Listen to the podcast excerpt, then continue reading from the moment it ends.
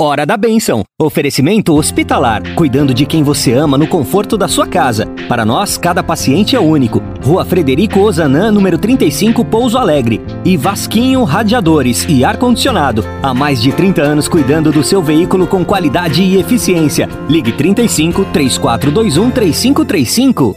Agora na Difusora HD. Hora da Bênção. Com o Padre Fábio Leão. Bom dia, Ângela. Bom dia, você, rádio ouvinte, sintonizado na Rádio Difusora de Pouso Alegre. Nós estamos juntos de novo nesse dia 26 de abril, segunda-feira. Estamos no começo da quarta semana do tempo da Páscoa. E eu te convido a rezar comigo hoje os Atos dos Apóstolos, capítulo 11, versículos de 1 a 18. Naqueles dias, os apóstolos e os irmãos que viviam na Judéia souberam que também os pagãos haviam acolhido a palavra de Deus. Quando Pedro subiu a Jerusalém, os fiéis de origem judaica começaram a discutir com ele, dizendo: Tu entraste na casa de pagãos e comeste com eles. Então Pedro começou a contar-lhes, ponto por ponto, o que havia acontecido.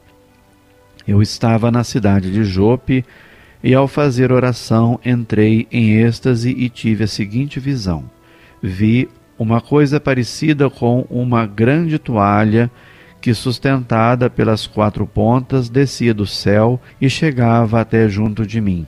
Olhei atentamente e vi dentro dela quadrúpedes da terra, animais selvagens, répteis e aves do céu.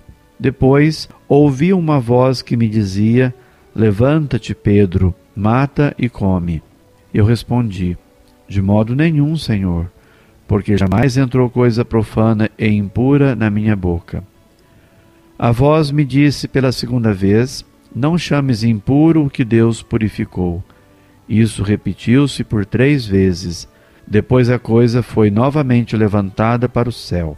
Nesse momento, três homens se apresentaram na casa em que nos encontrávamos. Tinham sido enviados de Cesareia à minha procura. O Espírito me disse que eu fosse com eles sem hesitar. Os seis irmãos que estão aqui me acompanharam e nós entramos na casa daquele homem. Então ele nos contou que tinha visto um anjo apresentar-se em sua casa e dizer: Manda alguém a Jope para chamar Simão, conhecido como Pedro. Ele te falará de acontecimentos que trazem a salvação para ti e para toda a tua família. Logo que comecei a falar, o Espírito Santo desceu sobre eles da mesma forma que desceu sobre nós no princípio. Então eu me lembrei do que o Senhor havia dito: João batizou com água, mas vós sereis batizados no Espírito Santo. Deus concedeu a eles o mesmo dom que deu a nós, que acreditamos no Senhor Jesus Cristo. Que seria eu para me opor à ação de Deus? Ao ouvirem isso, os fiéis de origem judaica se acalmaram e glorificavam a Deus, dizendo: Também aos pagãos Deus concedeu a conversão que leva para a vida.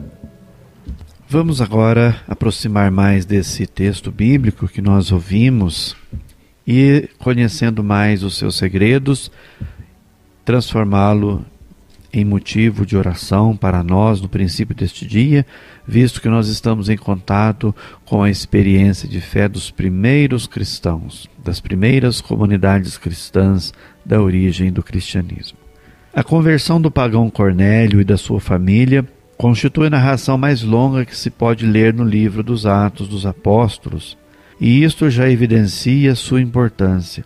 Como o episódio de Damasco, que aconteceu com Paulo, também a história de Cornélio é narrada três vezes. A primeira, ela vai aparecer lá no capítulo décimo.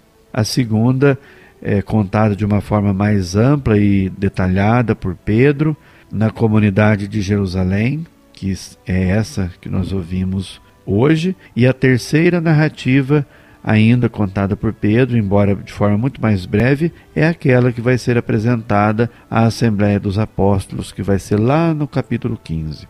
A importância de quanto aconteceu é evidente e, no contexto do livro dos Atos dos Apóstolos, indica uma etapa profundamente relevante. O Evangelho chega aos pagãos.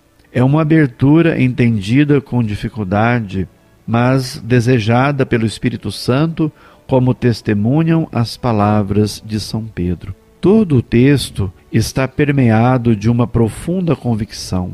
Tudo que Pedro realizou encontra na vontade de Deus a sua motivação última. O Espírito Santo aplanou o caminho dos apóstolos e, sobretudo, de, do apóstolo Pedro, iluminando sobre tudo o que lhe aconteceu. Mas a iniciativa de Deus concretiza-se em encontros com homens e grupos. No início destes encontros e destes relacionamentos, dá-se a comunicação que faz progredir a reflexão e amadurecer a compreensão da fé. Às objeções que lhes são apresentadas pelos cristãos de Jerusalém, Pedro responde narrando o que lhe aconteceu e como ele reconheceu nos acontecimentos vividos a presença de Deus. A compreensão dos fatos consente a passagem da contestação inicial. Eles começaram a discutir com ele. E depois, no final, é notável um louvor final.